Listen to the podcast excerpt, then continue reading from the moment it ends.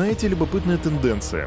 Запасы биткоинов на биржах упали с 48 миллиардов до 35 миллиардов долларов всего за 10 дней, и это получается отметка 2018 года. При этом интерес людей к биткоину, согласно Google трендам, вырос и вырос значительно. Вот такая тенденция.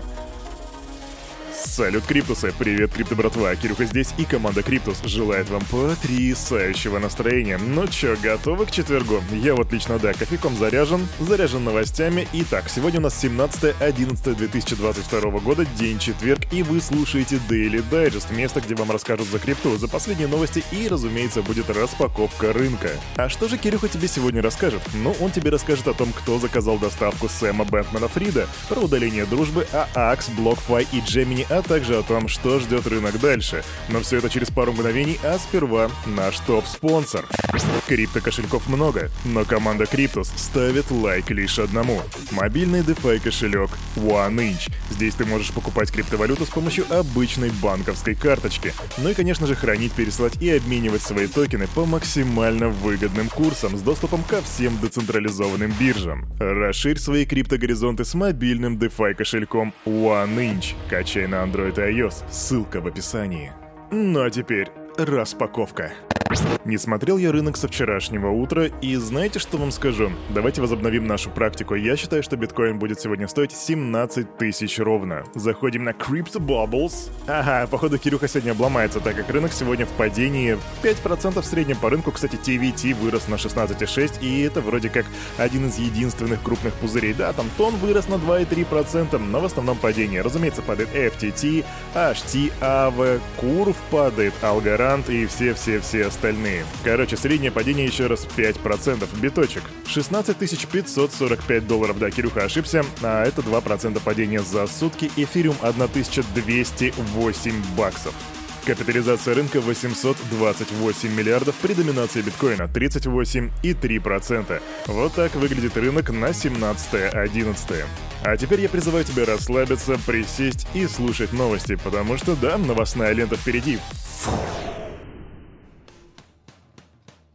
А знаете что, крипто братва, что я заметил? Что очень давно мне никто не говорил, что Кирюха, ты переигрываешь, Кирюха, хватит переигрывать. А помните, такое раньше было буквально, может быть, месяца два назад.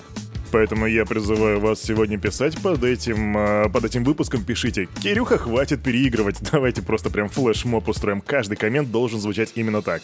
Ну а я приступаю к выполнению своих обязанностей. И первая новость это у нас «Кто доставил Сэма Фрида?». Знаете, кто подставил кролика Роджера, а здесь кто его доставил. Но в действительности пока его никто не доставил, но планирует. Давайте разбираться. Итак, Сэм Фрид может быть доставлен в США для допроса. Об этом говорят некоторые информационные источники, и по их информации, американские и богатые багамские власти уже обсуждают возможность поездки Бэнкмана обратно в Соединенные Штаты. Дело в том, что крах FTX расследуется как на Багамах, так и в Америке, и эти две юрисдикции в этом вопросе друг с другом тесно сотрудничают, и в связи с этим багамская полиция уже допросила Бэнкмана в субботу. По словам Жефрида, он ничего не знает о планах американских властей, а также говорит, что никто еще не был арестован в связи с этим расследованием. По словам Фрида, он сотрудничает с правоохранительными органами Багамских островов и делает все возможное, чтобы помочь клиентам, терпящий крах биржи. В общем, расследование идет, Сэм сидит на Багамах, но тут сверху прибавляется еще один вопросик, еще одно судебное разбирательство на носу. Дело в том, что группа американских инвесторов подала иск против бывшего главы FTX, и они утверждают, что предлагающие доходность в цифровых активах сберегательные счета платформы, оказывается, нарушают закон штата Флорида. Вопрос у Кирхи только в том, о чем раньше они думали, то есть когда у FTX все было хорошо, когда Сэм был гением и все его чтили, у него было много друзей, все думали, что все ништяк, а как только начались проблемы, сразу по посыпались иски. Вот такая жизнь миллиардера в 2022 году. Никому не пожелаешь. Ну, вернее, бывшего миллиардера, если уж быть дотошным. Кстати, Кирюха не для красного словца сказал по поводу друзей. Дело в том, что сейчас от Сэма открещиваются практически все, кто с ним имел хоть какую-либо связь.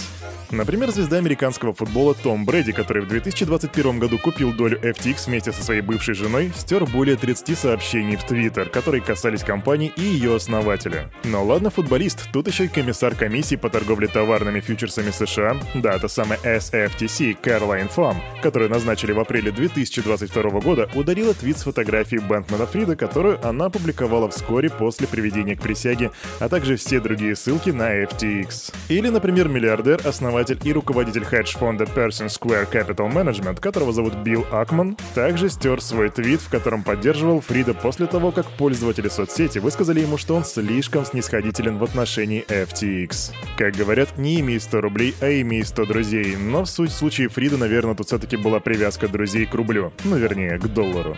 И произошел дипэк. Идем дальше. Но с другой стороны, возможно, просто некоторые люди не хотят навлечь на себя проблемы.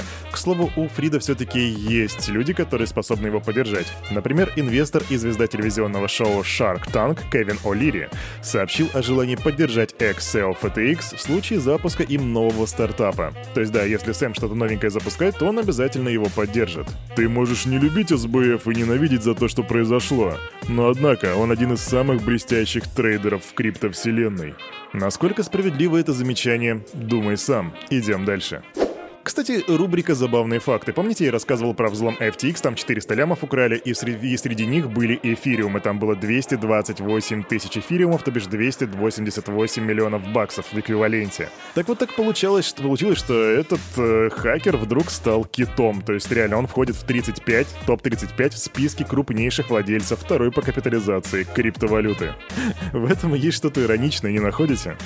Еще на прошлой неделе я говорил о том, что и все говорили, что вот этот крах FTX приведет к тому, что у многих у многих будут проблемы.